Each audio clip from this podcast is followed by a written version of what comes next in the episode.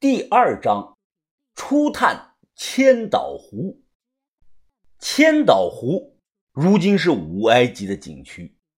某蔡姓的这个明星，他唱的那首《千岛湖我爱你》，唱出了很多老移民的心声。但这片清澈的水域下，又深藏着机遇和危险。就说那个毛西瓜。在我这辈子见过的吓人玩意儿面前呀，他能排进前三去。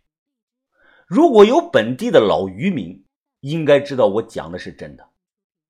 七日后，云峰，你们快看，这个地方也太美了！小轩激动地说道。我望着前方的景色，哎呀，是啊，确实美，这里是个养老的好地方啊。我的词汇量有限。只能形容景象是湖天一色，碧水白云。眼前的千岛湖大到一眼望不到头，我们几个人站在这个岸边实在是太渺小了。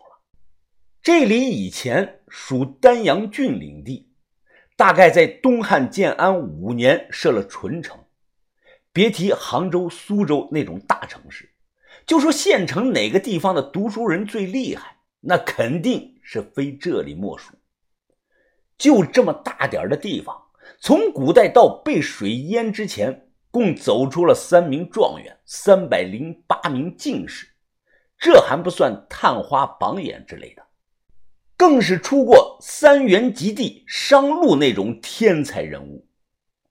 铜桥铁井小金山，石峡书院活龙山，五狮雄居九门桥。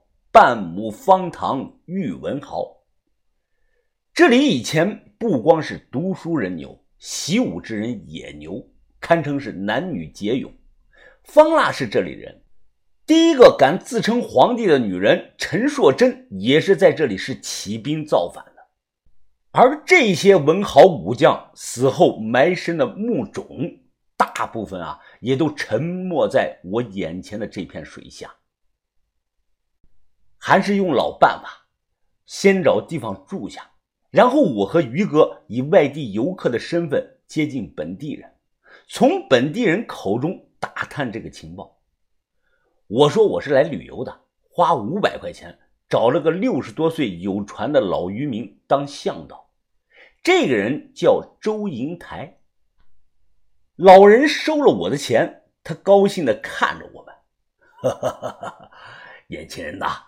你们两个找我就找对了，老头子我啊，从小就在这里长大，对这里的一草一木都门清啊。二十年前，白天的湖里划船没人管，我们上了他的这个船，在湖里玩。于哥朝水里指了指，我看过去，有的地方水浅，站在船上，甚至能看到底下有这个残砖断瓦。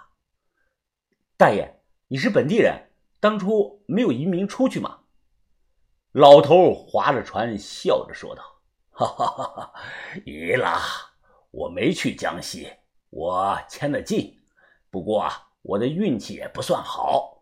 哎呀，要是迁到萧山机场那边啊，我老周早就是千万富翁了。”他笑着说道：“哎呀，记得当初我才十二三岁。”我妈扛着两床被褥，拉着我就走了。当时大家喊的口号是“少带旧家具，多带新思想”。于哥问他：“老爷子，那当初你们迁出去的时候啊，国家应该补助了不少钱吧？”“哎，别提了，那个时候啊，是按人头领住房补助金的，家里一个人头给一百五十块钱。”一次性给完，那也不算少了。当初的工资一个月也没多少钱啊。他听后啊，先是点点头，又摇了摇头。哎，当时水下来的速度啊，比政府的计划快了好几天呢。人不走就得淹死，给再多的钱，我们不愿意背井离乡成难民啊。不过呀，国家也没有忘了我们，这不。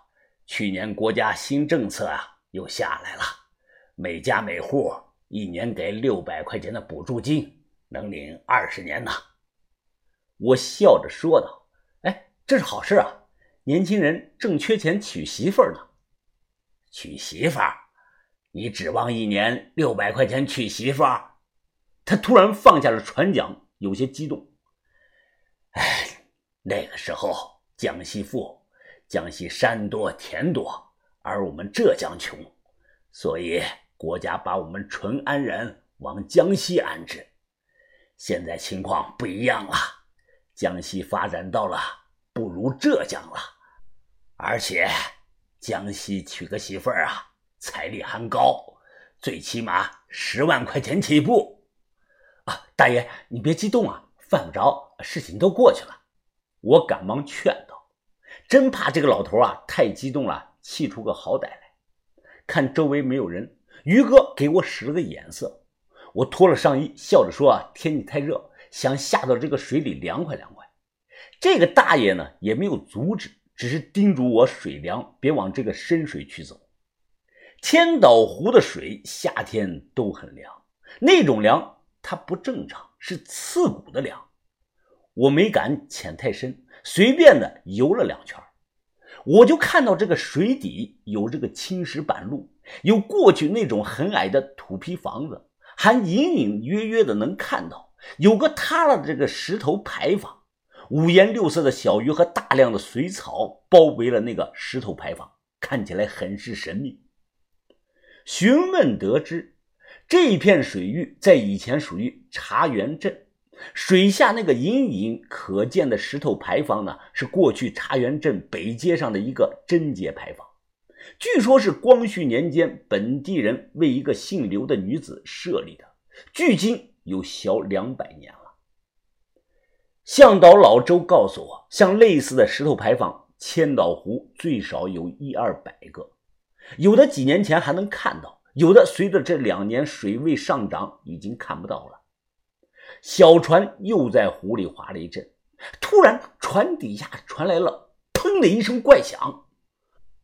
我以为撞到石头了，不料划拳的老周脸色变了，他拿这个船桨，啪的猛地拍了一下水面，口中呵斥：“死鱼，快滚开！本地人的船也敢拦！”我问：“咱撞到鱼了？”老周黑着脸说：“就是鱼，还说他们这里的鱼啊，普遍比较大，有时啊会撞到小船。”等我和于哥回到旅馆，把头不知道从哪里搞来了本破破烂烂的《淳安县志》，正在研究。市面上的《淳安县志》大都是一九九零年的那一版，但把头看的是光绪年间的老县志。县志上有很多的古建筑和名胜古迹的标注。我们寻宝不是瞎找，而是通过实地的考察加查阅古迹，划定出一片区域，然后在这片区域中找。你比如这个老县志上记载，以前有个地方叫小金山，徽州人叫它美女岛。在这个小金山的东面呢，有一个洞穴。传说是方腊的藏兵洞，洞里有藏着当年没花完的大量的军饷，还有个木桥，当地人叫铜桥。商路的坟就在桥北三十米处，据说前几年清泥的时候，无意中挖出来过石人石马。在这个老县志中，还有这样一段描述，引起了我的注意：重峦叠嶂，超越秀山。